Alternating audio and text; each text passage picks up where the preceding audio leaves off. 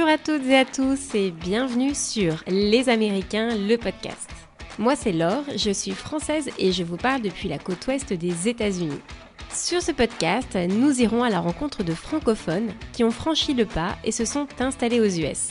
Qu'ils soient partis pour monter leur business, pour un job, dans le cadre d'un projet familial ou même sans projet du tout, ils nous parleront de leur parcours et des opportunités qui se sont offertes à eux. Cette semaine, je vous emmène à Hollywood à la rencontre de Martin et de son univers, le cinéma. Martin nous explique une des raisons qui le poussera à quitter la France, le désir de fonder une famille avec son mari. Il nous parlera de l'homoparentalité aux US et des différences avec la France, mais aussi de ses débuts professionnels à Hollywood avec comme seul mot d'ordre la débrouille. Je vous souhaite une bonne écoute et je vous dis à tout à l'heure. Bonjour Martin. Bonjour. Bienvenue sur le podcast. Alors, est-ce que tu peux te présenter, s'il te plaît, et, euh, nous dire qui tu es? Oui, absolument. Euh, donc voilà, je m'appelle Martin, j'ai 38 ans, euh, je, je viens de France. Alors, j'ai passé 10 ans à Paris, mais j'ai habité à Montpellier, à Grenoble, c'est un, un petit peu le bordel. Euh, je me considère peut-être un peu plus parisien que les Parisiens voudraient me considérer, donc euh, je sais pas. Ça fait cinq ans euh, qu'on est installé à Santa Monica, Los Angeles, euh, en Californie. Depuis que je suis aux États-Unis, je travaille euh, sur les tournages. je suis habilleur de plateau sur des films ou des séries, donc c'est cool. Bon, bah en tout cas, bienvenue. Je suis ravie de, de t'avoir sur le podcast. Euh, merci, d'avoir encore accepté cette invitation. Donc, euh, alors toi, Martin, donc tu habites Paris en fait euh, avant de t'envoler pour pour les États-Unis. à Paris, tu y rencontres l'homme qui qui deviendra ton, ton mari. Vous y vivez pendant à peu près dix ans à Paris, avant, avant de vous envoler donc vers les États-Unis, où vous ayez été installé maintenant depuis, depuis cinq ans.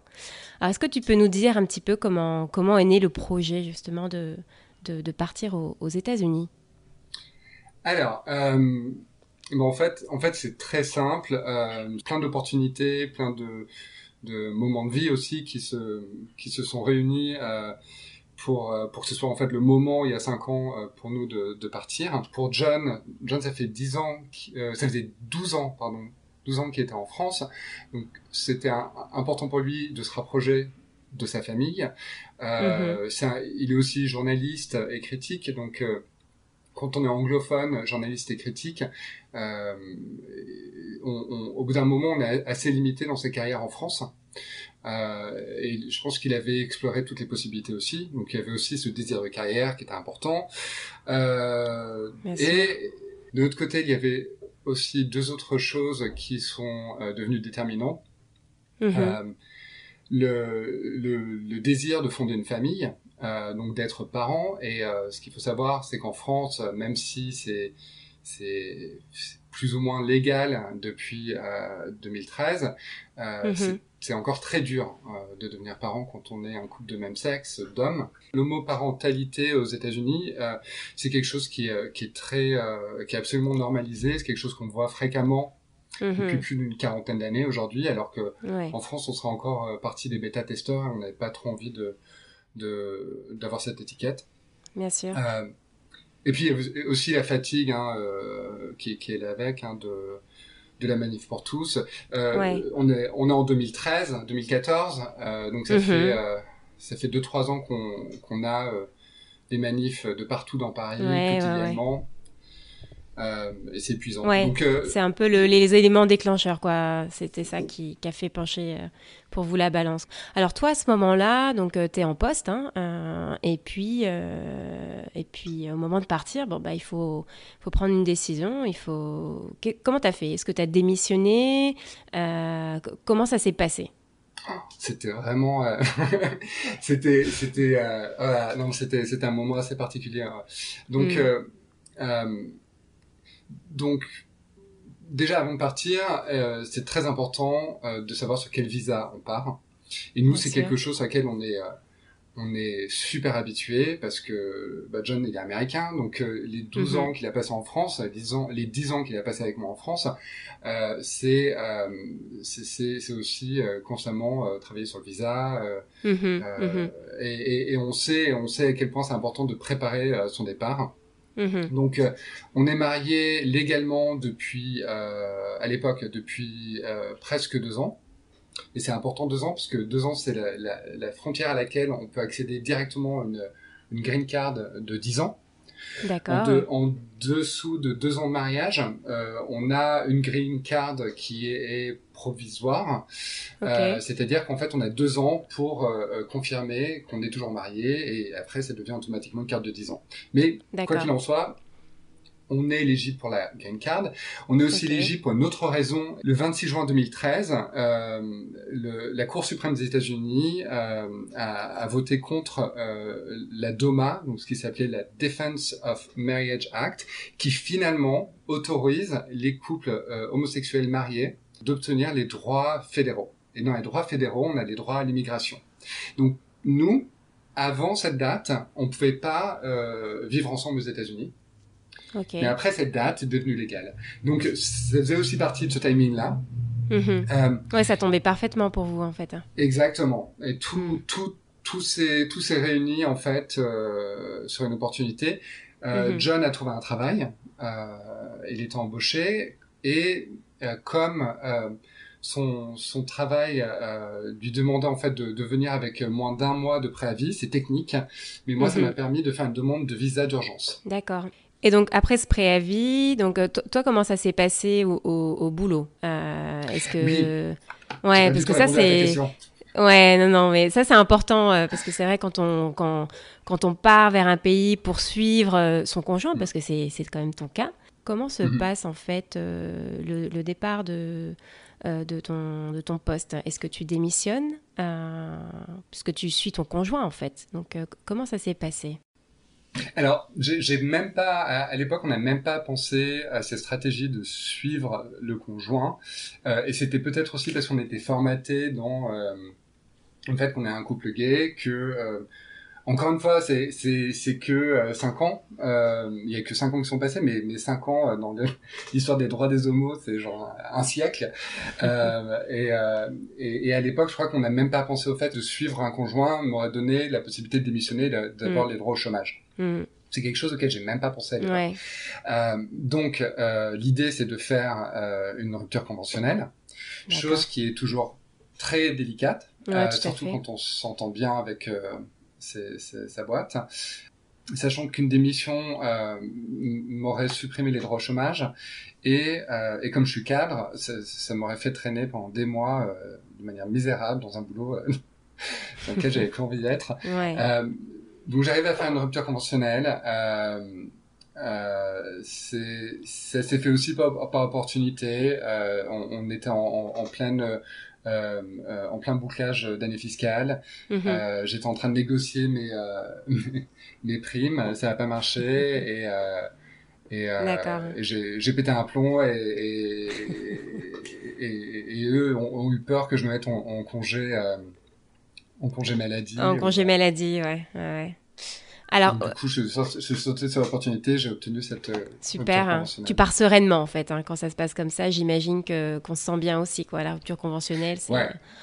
la porte Non, de ouais, sortie, euh, ouais, plutôt Je agréable. suis super, super bien entendu avec mes boss. Mm. Euh, j'ai gardé des super contacts avec eux, donc ça c'est génial. Ouais. Euh, ensuite, du coup, je, je m'inscris au chômage, Mhm. chose que j'avais jamais fait avant. Euh, et, euh, et là, je, je me rends compte à quel point c'est compliqué. euh, et et l'idée était simple, hein, c'est d'activer mes droits pour pouvoir les suspendre euh, avant mon départ, histoire d'avoir un coussin de sécurité. C'est-à-dire que si on, a- on doit retourner en France dans les deux prochaines années, Mm, euh, on a deux ans pour réactiver nos droits. Ouais, tout à fait, ouais. Alors justement, moi, moi j'ai une question par rapport à votre départ, euh, parce que vous étiez tous les deux donc en France avec avec euh, ton mari, qui lui euh, parle parfaitement français puisqu'il a quand même passé 12 mhm. ans 12 ans en France. Mhm. Alors tu m'as dit qu'il y avait un désir de se rapprocher de la famille à Dion, mais aussi qu'il y avait cette belle opportunité professionnelle et puis ce désir de vraiment fonder une famille qui serait, bah, comme vous voyez, plus simple en fait ici aux États-Unis. Mhm. Mais euh, est-ce que vous aviez pensé également à faire des démarches côté français euh, Est-ce que ça aurait pas été plus simple en fait, euh, peut-être pour pour John d'avoir la nationalité française et puis de, Est-ce que vous avez pensé? Non, bien sûr, on a postulé pour la nationalité française.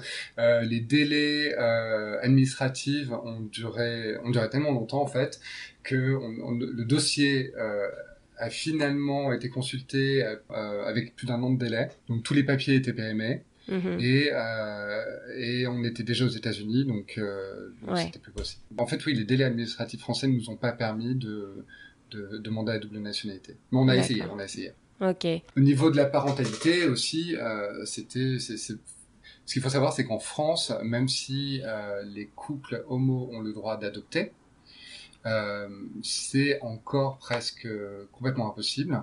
Il y a mhm. énormément de discrimination au niveau, euh, au niveau de, des autorisations et des process euh, d'adoption en France. Et en fait, je crois qu'il y avait un article en 2018, que je n'ai pas trouvé d'autres articles récents, mais en 2018, il n'y avait toujours pas eu de couple homo qui avait réussi à adopter.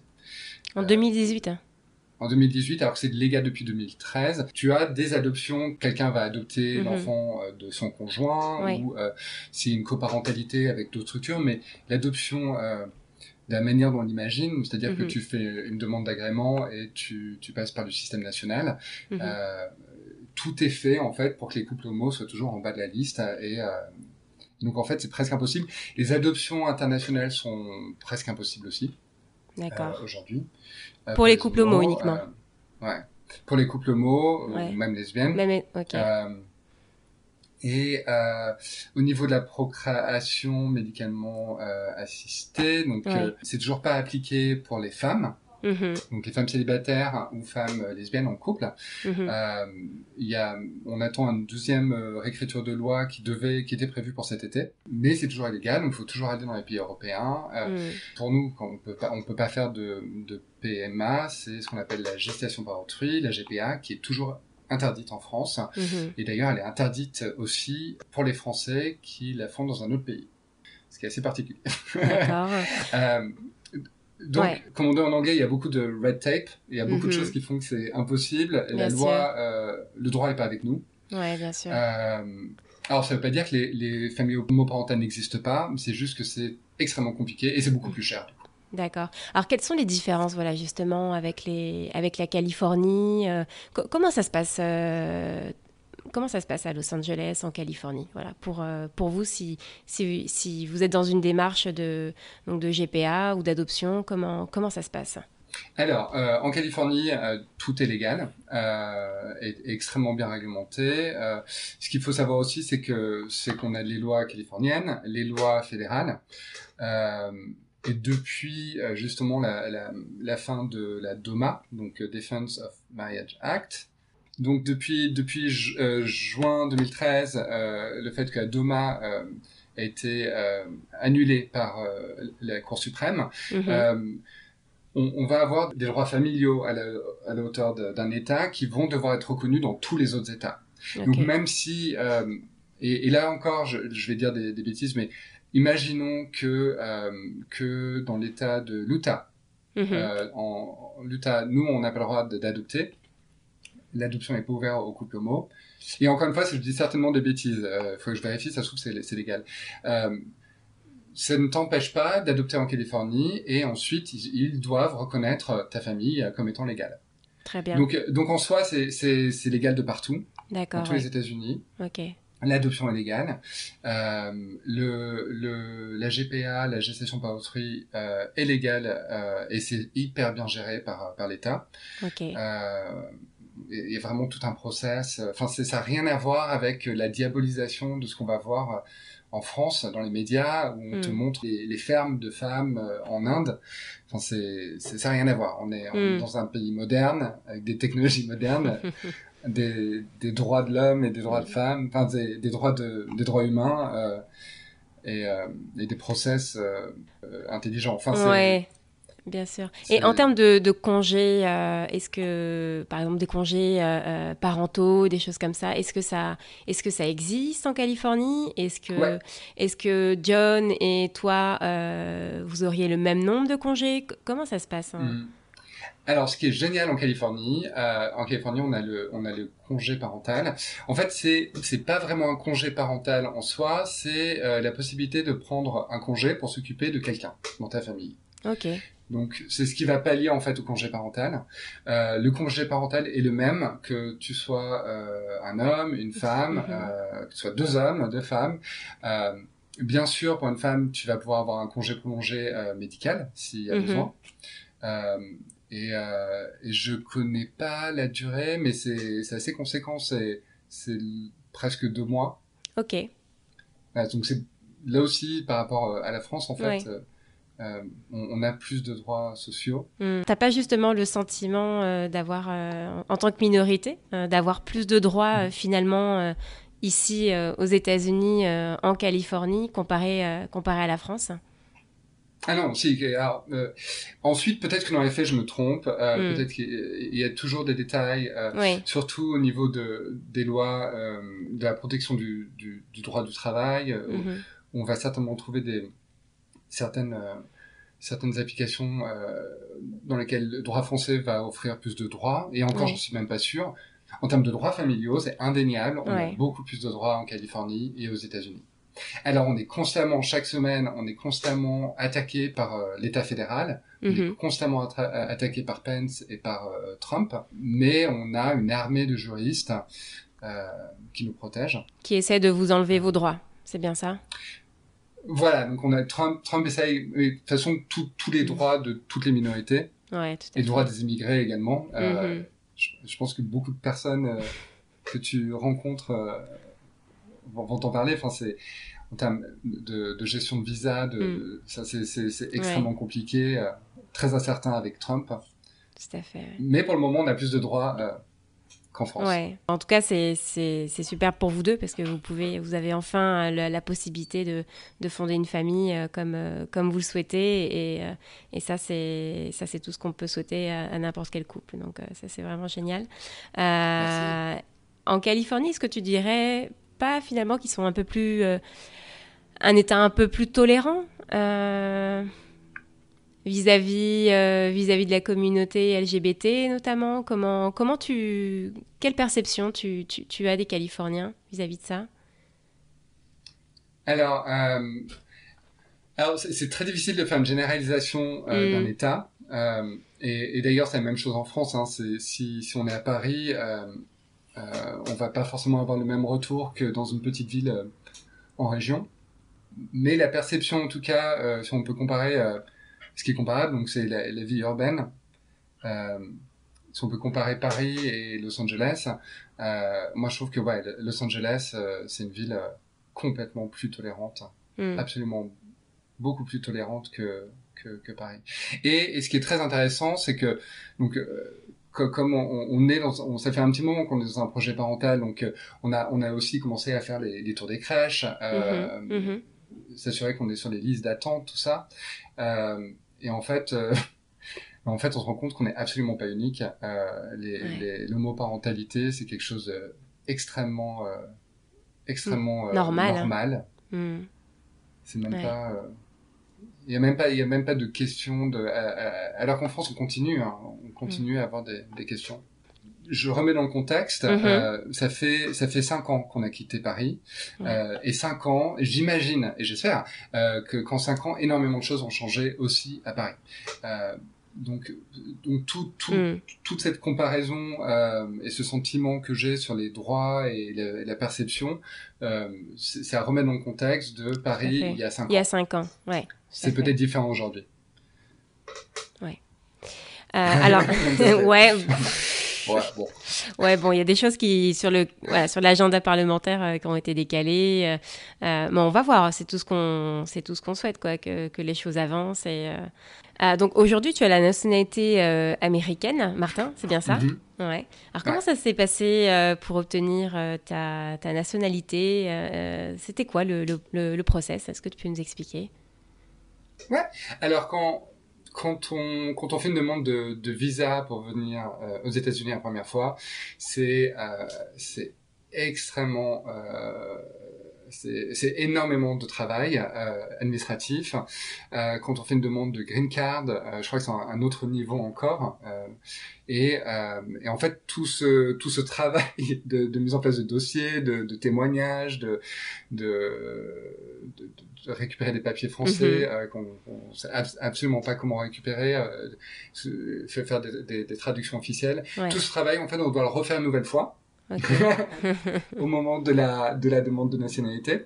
D'accord. Donc c'est important de garder tous ces papiers, euh, vraiment tous, Ouais. euh, tout le temps. Et, euh, et la particularité quand on est marié avec un Américain ou avec Mhm. une Américaine, c'est qu'on on a la possibilité de demander la nationalité après trois ans Ok, de green card. Euh, quand on est euh, quand on a une green card et qu'on est euh, qu'on est marié qu'on n'est pas marié à un américain ou une américaine c'est 5 ans. Au bout de 5 ans on peut faire la demande. On, on est on qualifie pour faire la demande de, de naturalisation. D'accord. euh, après il va y avoir d'autres d'autres éléments euh, juridiques. Euh, il faut pas avoir je crois qu'il faut pas avoir commis euh, des Ouais, crimes, des crimes, euh, des choses comme ça, voilà. ouais. ouais. Et vous faut pas avez. fumer. Alors ça c'est important, il faut pas fumer de, faut absolument pas acheter de de, de joint, de. D'accord, de Faut pas cannabis. acheter de bœuf. Non, et même Ouais. même éviter de, de le faire avec le- la carte médicale. Donc à Californie c'est complètement légal. Ouais, Euh, comme à Washington, et, ouais, ouais. Comme à Wash- ouais. Ouais, Et j'ai- ouais. Ouais. Seattle aussi, ouais, ouais. ouais. ouais. Ça se un peu souvent dans la euh, rue, tu sais, quand tu te promènes, euh, tu... au début, Ouais. t'es là, tu dis, mais Skunk. c'est quoi cette odeur C'est le skunk. Ouais. Euh, ouais, ouais. Non, c'est, ouais, on n'a souvent pas besoin de fumer d'ailleurs. On Non. marche dans la rue et, ouais, exactement, ouais. Tu te rends compte des odeurs. Euh, et donc, euh, donc c'est très important de ne pas fumer, de ne pas acheter, de ne pas être fiché. Euh, Mhm. Surtout que l'administration de Trump fait très attention à ça, parce qu'au niveau fédéral, c'est toujours euh, illégal. Et ils peuvent l'utiliser contre toi. Pour la petite histoire, justement, euh, ce qui est assez surprenant, alors quand on ne connaît pas pour la première fois, parce qu'en France, on n'est pas habitué à, à avoir des, des, des magasins, justement, où, où ils vendent euh, du cannabis. Alors ici, aux États-Unis, quand tu rentres dans un magasin comme, ce, comme, comme celui-là, tu n'as pas de, euh, d'ATM, en fait. Euh, tu as des ATM, pardon, à l'intérieur. Parce que tu peux pas payer en CB, en fait. Mhm. Ouais, Oui, parce qu'en fait, les transactions bancaires euh, sont illégales. ouais c'est ça. parce que c'est toujours considéré comme étant une drogue et euh, et du coup euh, du coup tout se fait en, en cash c'est très bizarre ouais. Ouais, c'est très bizarre. Alors, donc tu vis aujourd'hui donc à, à Santa Monica, on l'a dit plusieurs fois. Mhm. Euh, Fais-nous rêver un petit peu. Comment comment c'est la vie à Santa Monica? Euh, euh, c'est génial non euh, non c'est vraiment euh, ouais non c'est c'est presque toujours le même euh, le même climat Ouais. euh, toute l'année euh, il fait jamais trop chaud l'été il fait jamais trop froid l'hiver Euh, ce qu'il faut, ouais, ce qu'il faut savoir pour les gens qui sont jamais allés à Los Angeles, c'est que Los Angeles, euh, tant qu'on n'y est pas allé, on peut absolument pas imaginer Los Angeles. C'est une ville gigantesque. Euh, c'est une ville qui est constituée. Euh, J'aurais dû rechercher ça parce que c'est, je vais certainement dire des bêtises, mais c'est constitué de, de plus de d'une centaine de municipalités. Donc, euh, il n'y a pas cette notion de, de ville et de banlieue. Mhm. Euh, c'est vraiment tout, tout le comté, donc tout le, ouais, le département, c'est un Ouais. département en France, tout le département et la ville. Et, et du coup, quand on, quand on habite à Santa Monica, on n'a pas du tout le même climat que si on habite à Studio City. Euh, on peut avoir des, des changements de température de, de 15-20 degrés, quoi. Ah oui, Celsius. Hein. 20 minutes de... Ouais, Celsius, Celsius. Euh, Parce qu'en Fahrenheit, ça ferait pas beaucoup. Euh, Ah ouais. je, crois que j'arriverai jamais les Fahrenheit. Alors, tu travailles aujourd'hui dans, dans l'industrie du, du, cinéma à Hollywood en tant qu'habilleur de, de, plateau. Ça consiste en quoi exactement ce métier d'habilleur de plateau? Alors, c'est euh, c'est toujours le métier impossible à expliquer. Euh, donc, habilleur de plateau, on n'a rien à voir avec les costumes. Euh, les costumes, c'est c'est costumier. Euh, habilleur de plateau, on habille le, le, plateau, donc en fait, on est décorateur. Euh, on décore le plateau en l'habillant. Euh, donc, l'habilleur de plateau, c'est celui qui reste sur le, le plateau pendant le tournage. Euh, c'est-à-dire que les décors, tu as, plein de corps de métier, c'est énorme. Tu vas avoir des designers, des décorateurs, des constructeurs, euh, et euh, toutes ces équipes vont se multiplier par 10. des graphistes, donc, donc parfois sur des décors, tu peux, tu peux avoir une centaine de personnes qui interviennent sur le décor. Euh, mhm. Et bien sûr, tu peux pas avoir 100 personnes sur le tournage pendant qu'on tourne, c'est impossible. Donc, on a l'habilleur de plateau qui reste là pour tout le monde. Euh, moi, je m'occupe de, je, fais en sorte que que tout soit beau, que tout fonctionne avec euh, le script, avec le scénario, que qu'il n'y ait pas de, de contresens, que la continuité mhm. soit respectée. Euh, je serai certainement la personne euh, qui se fait virer si je laisse un gobelet Starbucks euh, sur un film médiéval. médiéval. Et voilà, j'ai eu beaucoup de peine pour pour Game of Thrones. J'espère que la personne est encore en vie. mais typiquement, ça serait c'est ce genre d'erreur qu'on essaye aussi d'éviter. Donc je suis, constamment en train de travailler avec toutes les équipes, euh, sur le plateau. Ça va être très intéressant de voir comment euh, le post-Covid euh, va s'organiser. On sait toujours pas. Euh, on attend. Alors, justement, toi, tu as, as, un diplôme du Conservatoire libre du, cinéma français. Mhm. Est-ce que ça suffit pour obtenir un, job à Hollywood ou, le réseau, il est toujours très important pour travailler dans, dans ce milieu? Non, mais personne, personne ne m'a jamais demandé un CV. je crois que j'ai dû, j'ai peut-être envoyé un CV, mais c'était pas un CV, c'était une liste de production sur laquelle j'avais travaillé, euh, mais euh, ils s'en foutent totalement des diplômes. Mm-hmm. euh, c'est euh, peut-être certains, certains, certains vont regarder euh, si tu as un, un, diplôme supérieur. ici, ce serait l'équivalent de la, de la licence. donc les bachelors, on va regarder si tu as, si as, si as fait un, collège ou si tu es un postgraduate. Mm Peut-être, mais en tout cas dans la déco, non, c'est absolument pas nécessaire, sauf si tu es architecte et que tu dois dessiner des plans, là, euh, c'est différent. Et on commence du coup, on commence par quel, euh, quel genre de boulot dans, au début euh, de sa carrière dans, dans ce secteur? Alors, Ça, c'est impossible à, à, répondre directement. Je suis désolé. Euh...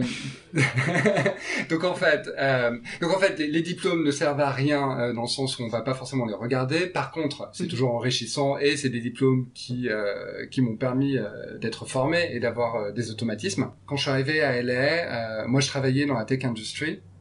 et je travaillais sur la partie commerciale, donc j'avais j'avais mis bout à bout plein d'entretiens avec certains de mes clients à l'époque. Donc, euh, c'est des grosses sociétés de, de, la Silicon Valley qui sont implantées à Santa Monica. Euh, et en fait, je pouvais pas, je voulais, j'arrivais pas à même me déplacer pour aller à ces entretiens. Et il fallait absolument que j'aille sur un tournage. Et c'était vraiment euh, plus fort que moi. Il fallait que je retourne sur euh, mes premières amours. et, et c'était impossible de concevoir d'être à Los Angeles et de pas travailler sur un plateau. Euh... je sais pas, c'est comme si, c'est comme si t'es français, que t'es privé de fromage et que et quand euh, c'était l'appel.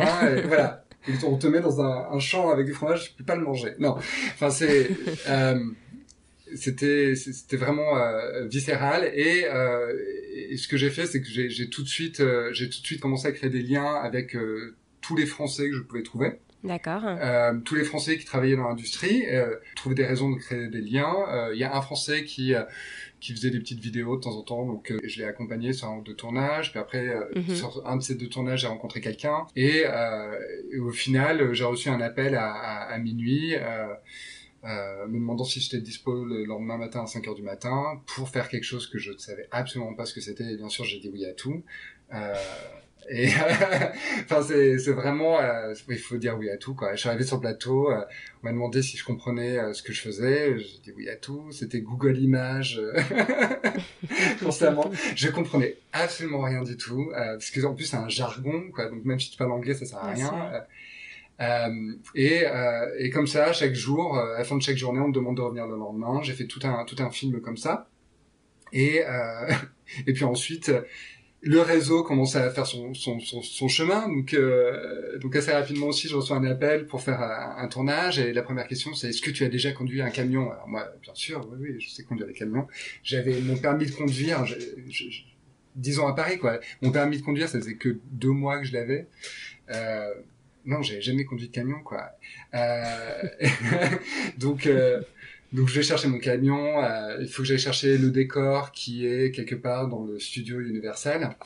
Euh, je mets l'adresse sur mon GPS, euh, j'arrive avec le camion euh, à 5 heures du matin euh, sur l'entrée principale. Là, on ne veut pas me faire rentrer parce que je sais pas quoi, et je comprenais pas tout, et j'étais mais si, il faut absolument que je sois là. Je voulais pas me faire virer mon premier jour.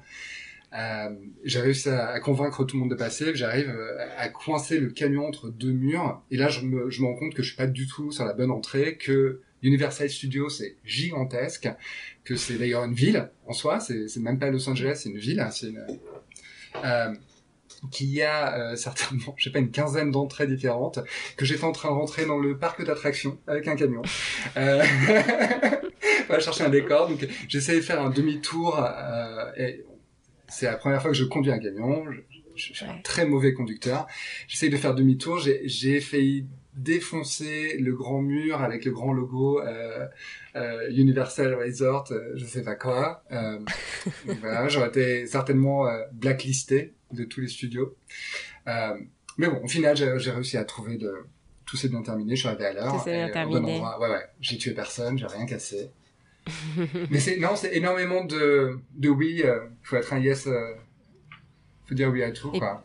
Faut dire oui à tout, la, débrouille, euh, comme tu disais, le Google Images, ah. euh, le Google Trad, d'essayer de comprendre ce qui se passe, quoi, ce que tu fais. Ouais, alors Google Images, et ça, c'est vraiment, j'insiste dessus. Peut-être que je, je commence à vieillir, mais ma première expérience en immersion à l'étranger, j'avais 18 ans. j'ai passé un été à Dublin euh, et, euh, et, pareil, mon anglais était pourri, mais vraiment pourri. En plus, c'était dans un quartier pauvre de Dublin avant que Dublin soit super intéressant euh, comme aujourd'hui. Et donc, c'était un, un, accent hyper local, euh, super dur. Donc, le peu d'anglais que je connaissais, c'était complètement impraticable. Je crois que j'ai hmm. passé une semaine dans un bar à travailler, à ne rien comprendre. Et je faisais que répéter ce qu'on me disait au bar. Je voyais les gens, je répétais ce que les gens me disaient. Et j'avais des choses qui arrivaient par magie. Donc on me donnait de l'argent. Euh, je reprenais l'argent, je répétais la chose au bar. Une chose, on me, donnait, on me donnait des boissons. Et j'allais voir. J'ai fait ça pendant une semaine. Et, euh, et en fait, ce que j'ai compris, c'est qu'il suffit juste d'être sympa, de sourire, euh, de dire oui à tout. Et bien sûr, de pas à tout, quoi. Euh, il y a des choses qu'il faut pas faire. Mais... Euh, il faut pas faut pas se poser de questions, quoi. C'est très simple. Et Google Images, c'est génial. Ouais. Faut être euh, volontaire et, y aller, quoi. Ouais. Absolument. Alors, euh, donc, dans l'univers euh, donc du cinéma à Hollywood, est-ce que vous avez un, est-ce que tu as un statut d'intermittent du spectacle ou, ou ça n'existe pas? Comment comment ça se passe? Alors non, il n'y a pas de statut d'intermittent et quelque part, quelque part, c'est bien. Euh, alors c'est pas bien parce que bien sûr le statut d'intermittent c'est absolument royal et euh, et, euh, et, je pense que tout, tout le monde dans les autres pays euh, euh rêverait d'avoir ce statut-là. Et d'ailleurs, c'est un statut qui est constamment euh, sous, attaqué en France. Mmh. Euh, mais sinon, donc on n'a pas le statut d'intermittent. On a deux niveaux de production. Donc on a les productions syndiquées, union, et les productions non syndiquées, non union. Donc ce qui est intéressant, c'est que dans l'univers non syndiqué, on va pouvoir commencer à travailler très rapidement, avoir des postes euh, importants très rapidement, puisque c'est des plus petites structures, c'est petits tournages. Euh, il y a beaucoup moins de réglementation. Donc c'est-à-dire que ouais, tu peux travailler très facilement 7 jours sur 7. Euh, tu, tu peux faire des journées de 15, 16 heures euh, avec une demi-heure de pause. Alors la légalité, c'est ouais, c'est plus ou moins légal, mais c'est comme ça. Euh, mm-hmm. Mais du coup, ça te permet vraiment de rentrer et, et, et, et de travailler tout de suite. Donc, euh, donc moi, mes deux premières années, j'ai vraiment enchaîné constamment. Je crois qu'il y a un été où où je sortais, euh, je sortais d'un tournage, je prenais la voiture, deux heures de route et hop, je recommence un autre tournage, une nouvelle journée de 15 heures. Et je fais comme ça trois jours euh, sans, sans dormir. Mais, mais du coup, c'est génial pour se construire son réseau. Il n'y a mhm. pas de statut, c'est-à-dire que tu vas signer un contrat soit en tant que freelance, soit en tant que contracteur, ou parfois c'est un, une sorte de CDD de, d'une journée. Euh, et tout ça, tout ça après c'est le bordel au niveau de la déclaration des impôts, mais en soi, il n'y a pas de, il a pas de, est-ce que j'ai besoin d'avoir un statut de freelance, est-ce que j'ai besoin d'avoir un mhm. statut d'un, tout ça c'est très libre et c'est, et en fait c'est, ça rend les choses beaucoup plus faciles. Bien euh, sûr, flexible et dynamique aussi. Hein. Exactement. Exactement. Par contre, euh, ça veut dire qu'après, quand tu as besoin de toucher le chômage, ça devient très compliqué et que tout le monde n'a pas accès au chômage. Donc, c'est pas forcément une bonne chose. Euh, mais, mais en soi, c'est quand on est jeune, qu'on qu'on a la pêche, qu'on veut euh, monter très vite, euh, c'est une mhm. bonne manière de faire un super réseau, de faire plein de tournages. Et après, il y a des conditions pour entrer dans le syndicat. Une fois qu'on atteint ces conditions, alors je vais pas rentrer là-dedans parce que c'est ah, c'est un cauchemar. mais là aujourd'hui, je suis syndiqué. Euh, là, on, arrive sur des sur des, des, des, projets qui sont beaucoup plus importants. Euh, donc souvent, sont sont des grandes séries. Euh, euh, des grands films, euh, on a des équipes plus importantes, euh, il y a un respect de, du droit du travail qui est aussi là. On, on, travaille, on travaille plus plutôt 5 jours par semaine que 7 jours par semaine. Euh, on est vraiment payé en heure sup et euh, on cotise pour le chômage, on cotise pour tout ça. Et en plus de ça, encadré, ouais. Ouais, c'est plus encadré, c'est beaucoup plus respecté. Euh, on a des, taux horaires qui sont beaucoup plus importants aussi. Euh, on, est plus protégé, hein, ça c'est ça c'est important. Euh, mm-hmm. Euh, bon, les journées de travail sont toujours longues, hein, mais, mais on est payé, on est payé en heures sup. Euh, Justement, là, depuis le début de la crise du, du Covid, aux États-Unis euh, notamment, donc l'industrie du cinéma, j'imagine que vous avez été bien, bien impacté par, par cette crise. Comment ça vous a impacté en fait en tant que, en tant que salarié? Alors, ce qui est génial en Californie, c'est qu'on a un super système de chômage qui est alors super système de chômage dans le contexte américain, ça n'a rien à voir avec la France, on n'est pas du tout sur du 80% de ton salaire, c'est le même taux pour tout le monde, c'est vraiment, ça est plus comme une assurance euh, auto. Euh, mais en tout cas, c'est là. Euh, on a, euh, on a la chance aussi d'avoir des, des, démocrates au niveau fédéral qui ont passé une extension euh, euh et qui ont gonflé le, le taux du chômage. Moi aujourd'hui, je suis, je suis au chômage et mon salaire est maintenu à 50%, ce qui est énorme peut-être pas beaucoup pour, pour, la France, mais ici, pour la France, mais pour ici, ouais. Voilà. Là, je pense que euh, on, attend de savoir si notre chômage va être étendu, mais on est sur. Euh, en Californie, on a le droit à taux plein à 20 semaines de chômage. Euh, voilà. C'est pas mal. Ouais, ça fait 5 mois, ça fait. Ouais, c'est. Pour les États-Unis, c'est. C'est énorme. ouais. Euh, et, ça, c'est uniquement l'industrie du cinéma ou bien c'est aussi tous les autres secteurs C'est l'État. À partir du moment où on a, on est euh, sous un contrat de salarié. Euh, par contre, si on est, si on est indépendant ou freelance, c'est encore d'autres démarches et, et, et c'est très compliqué à obtenir. Mhm. ils, ils, sont en train d'essayer de le faciliter parce que parce que parce que c'est très difficile. Donc quand on est non syndiqué, on a tendance à faire plus de de, de contrats non salariés. Et du coup, euh, du coup, c'est très dur pour les non syndiqués parce que là, il y a vraiment rien du tout, quoi. Euh, D'où ouais, d'où l'intérêt euh, justement, d'où la force de ces unions euh, dans, à Hollywood et, et, et l'intérêt pour, pour les salariés d'être syndiqués justement. Et en plus de ça, ce qui est génial dans le, le syndicat lequel je, je, fais partie, c'est que comme, comme sur les métiers d'équipe, on n'a pas de, de, droit intellectuel sur euh, sur nos donc on n'a pas de royalties euh, et du coup c'est négocié euh, avec les producteurs pour que un pourcentage des royalties que les producteurs touchent vont dans notre fonds de pension et ce fonds de pension en fait finance une retraite mhm. qui est, je sais pas ce que ça va donner, enfin comme toutes les retraites aujourd'hui, mhm. mais aussi qui finance notre système de santé. Et, et ça, c'est vraiment important parce que euh, parce qu'aujourd'hui euh, j'ai une assurance santé qui est euh, qui est sécurisée jusqu'en janvier 2021 mhm. et, c'est une excellente c'est une excellente assurance santé. Enfin je, je paye je, je paye 3 3 dollars de copay. J'ai accès j'ai accès à tous ah les ouais non vraiment c'est très similaire à la France ouais et tu peux en faire bénéficier ton mari John Exactement. Ouais. D'accord. Et tes enfants aussi, le jour où vous avez des enfants? Exactement. Exactement. moi, je, pour moi, je paye pas. Euh, elle est complètement gratuite, ce qui, mhm. est, euh, ce qui est vraiment, c'est très rare aux États-Unis. Ah, euh, John a sa propre assurance via sa société, mais du coup, on mhm. peut goupiller. ça, c'est un peu technique, mais quand on, quand on est deux à avoir des assurances, et qu'on est marié, on peut, euh, on, peut investir pour l'un des deux ou pour les deux pour obtenir une sorte de complémentaire. Donc, euh, mhm. donc mon mari a son assurance primaire qui est son assurance de travail et mon assurance, mon assurance euh, qu'il utilise en secondaire. Ce qui fait qu'à chaque fois que quelque chose n'est pas remboursé par son assurance, ça, ça prend la relève avec la mienne. C'est un peu technique, mais c'est intéressant. Euh, puisqu'on fait, on, on, on, on, économise énormément d'argent euh, avec ce système-là.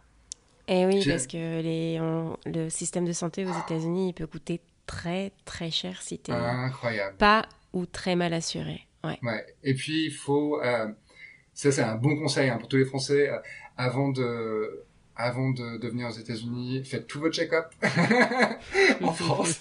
euh, regardez bien aussi, euh, regardez bien aussi euh, les, le type d'assurance que vous allez avoir, euh, le type de coût. Il faut éviter d'aller aux urgences. Euh, on peut aller dans, dans des emergency care qui euh, qui sont qui ont rien à voir avec les urgences, mais les urgences ça peut coûter, ça peut, mm. enfin ça peut ruiner quelqu'un quoi. C'est mm. c'est inconcevable pour un Français.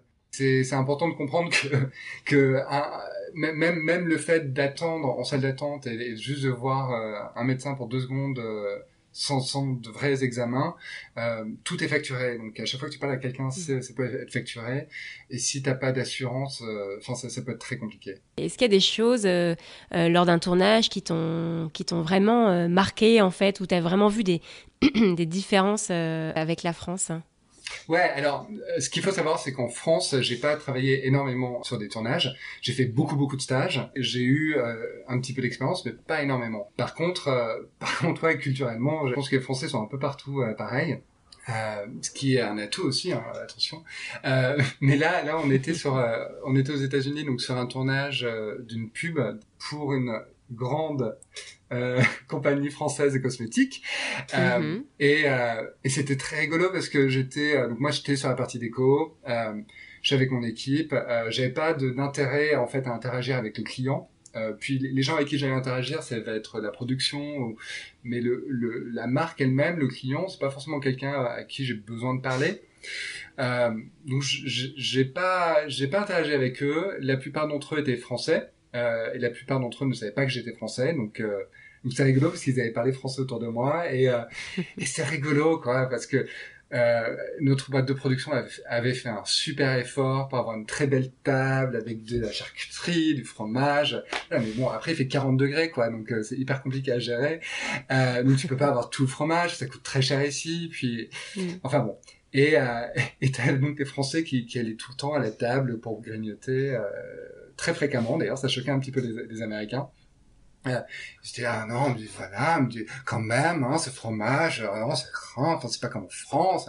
Et c'était, euh, enfin toute la journée, enfin c'était vraiment euh, à se plaindre, de tout commenter.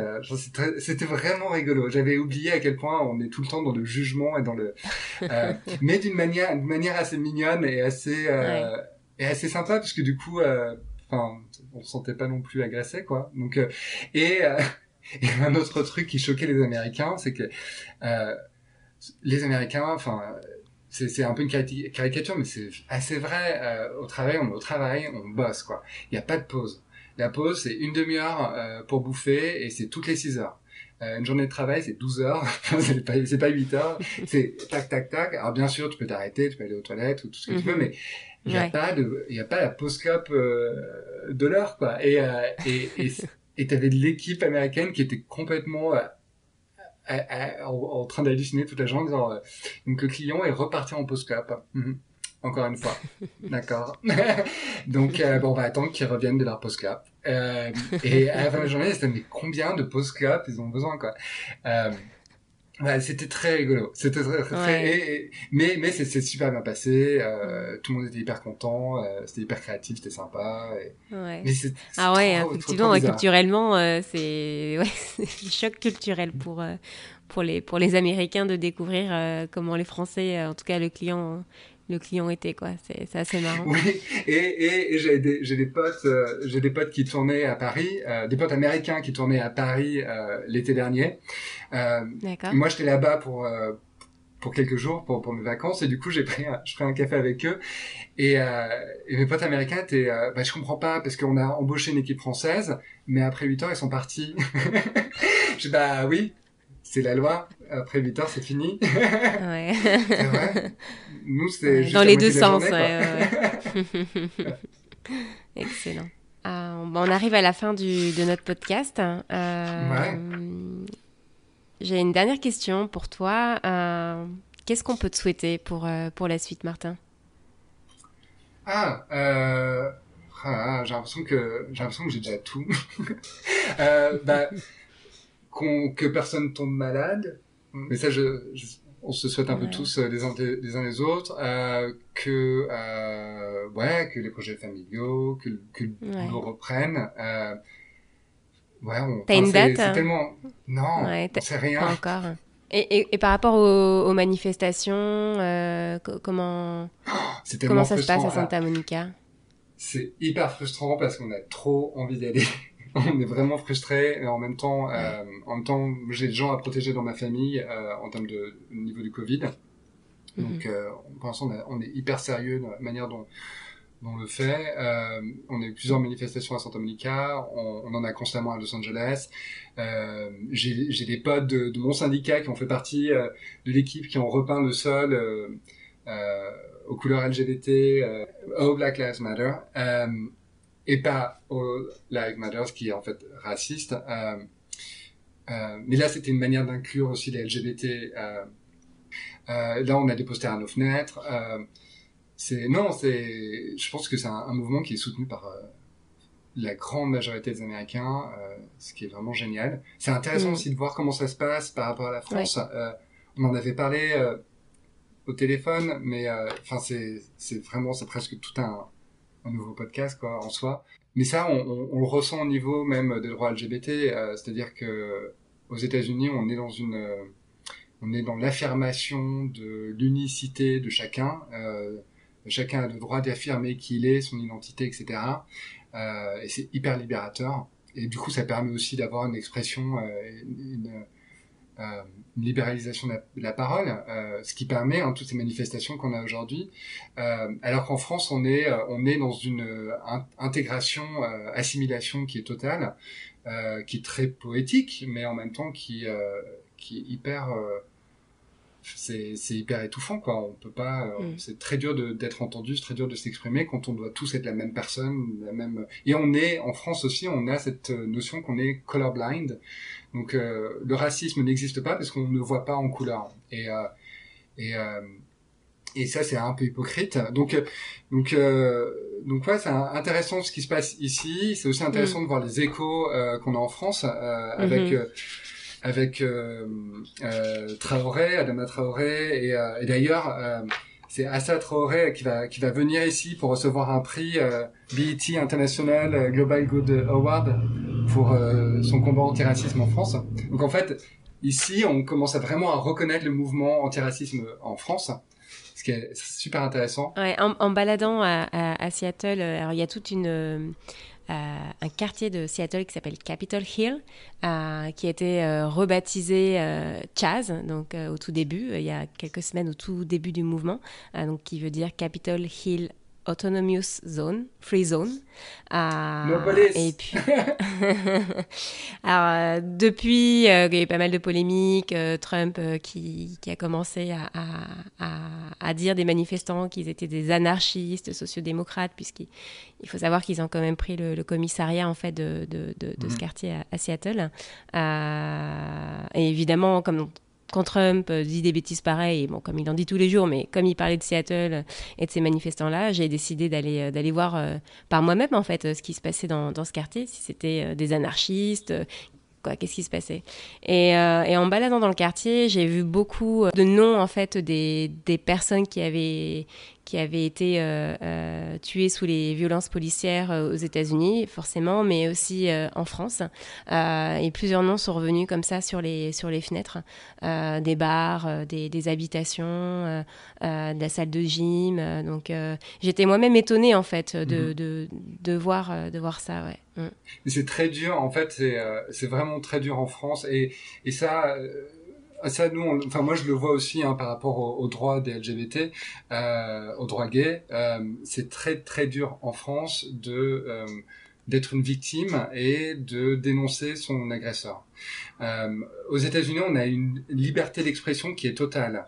Euh, elle est tellement importante euh, que que c'est même impossible de de gérer un propos raciste un propos haineux. C'est d'ailleurs ce qui permet le Trump de, de dire autant d'énormités mm. constamment. Par contre, aux États-Unis, moi j'ai droit d'affirmer légalement que Trump est raciste. Alors qu'en France, j'ai pas le droit d'affirmer que euh, quelqu'un est raciste. Mm-hmm. Si, sauf si cette personne a déjà quelque part une injonction d'un tribunal français qui a confirmé que cette personne est, vraiment raciste. Mm-hmm. Sinon, ça devient une diffamation. C'est la même chose pour l'homophobie. C'est la même chose pour euh, les attaques euh, policières. C'est-à-dire qu'à partir du moment où on est victime, euh, c'est la même chose d'ailleurs pour le MeToo mouvement. C'est à partir du moment où on est victime et euh, qu'on ne peut pas arriver avec avec un, niveau de preuve mais qui ça devient débile euh, à ce niveau-là, euh, ou, ou, que la personne a déjà été euh, accusée euh, et reconnue légalement par un tribunal d'être raciste, euh, sexiste, mm. homophobe, je sais pas quoi. De, on devient la personne en fait coupable de, de, de, diffamation. Donc c'est extrêmement ce que fait euh, Assa Traoré, c'est incroyable, c'est un courage. Les gens, des Français s'en rendent pas forcément compte, mais quand on travaille sur les les droits sur les ouais sur les droits civils en France quand on a travaillé un petit peu là-dessus moi j'ai moi j'ai beaucoup participé euh, euh, j'avais une campagne hein, pour le, le, mariage pour tous. Euh, donc c'est là où je me suis rendu compte que l'architecture du, du, droit français rend rend les choses presque impossibles pour les minorités de, de pouvoir s'affirmer et de pouvoir dénoncer leurs leurs agresseurs mmh. donc ouais ce qu'elle fait c'est incroyable. C'est extrêmement courageux et on regarde tout ce que la France est en train d'accomplir en ce moment depuis les États-Unis, on va découvrir énormément de choses de toute manière. Merci beaucoup Martin d'avoir accepté d'être d'être mon invité. C'était vraiment un plaisir de discuter avec toi aujourd'hui. Bah, merci beaucoup, merci, euh, merci euh, pour le temps que tu m'as consacré, et, euh, et j'espère que quand le Covid et tout ça sera fini, qu'on pourra finalement se voir pour un café, un verre de vin, un peu de fromage, peut-être un peu de. On a j'ai des très très bonnes baguettes à Los Angeles, on a du très bon pain. Eh bien, ce sera avec plaisir. à bientôt, Martin. Merci. À bientôt. Salut. Depuis l'enregistrement avec Martin, l'Assemblée nationale en France a adopté début août le projet de loi bioéthique qui permettrait notamment aux femmes, à toutes les femmes, de recourir à la PMA. Cette réforme qui doit repasser devant le Sénat dans les mois qui viennent représenterait une avancée historique pour les droits et la liberté des femmes. À suivre donc. Si l'épisode d'aujourd'hui vous a plu, n'hésitez pas à aller sur la plateforme Apple Podcast pour, euh, donner un avis, pour donner votre avis et euh, donner des petites étoiles. Votre avis, il compte puisque c'est vous qui faites connaître le podcast. Je m'explique. Si vous mettez des avis et que ça vous plaît, d'autres personnes auront également envie de, de l'écouter euh, et ça permettra euh, au podcast de, de, se faire connaître, tout simplement. Je vous dis donc maintenant à dans deux semaines pour euh, le prochain épisode. À bientôt.